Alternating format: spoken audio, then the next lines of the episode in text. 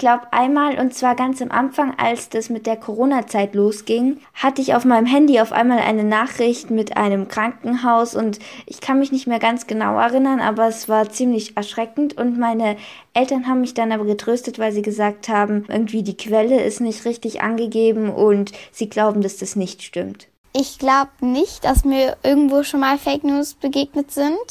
nur so mal so als Spaß, glaube ich, so, aber nicht so richtig die in die ganze Welt gehen oder so. Als ich vor ein paar Jahren im Schullandheim war, da kam abends jemand aus unserer Klasse in unser Zimmer und hat uns erzählt, dass jemand verschwunden ist und dass irgendwie jetzt die Polizei vor dem Haus steht. Aber am Ende hat sich dann rausgestellt, dass es eigentlich nur so ein Schild war, wo Licht drauf geschienen hat und es sah dann aus wie Blaulicht und es hat sich halt überall rumgesprochen und alle dachten, dass jemand verschwunden ist. Ich bin schon öfters mal Fake News begegnet. Es war nicht immer irgendwas Schlimmes, aber in unserer Klasse wurde mal rumgeschickt, dass wir permanent wegen der Pandemie schulfrei haben.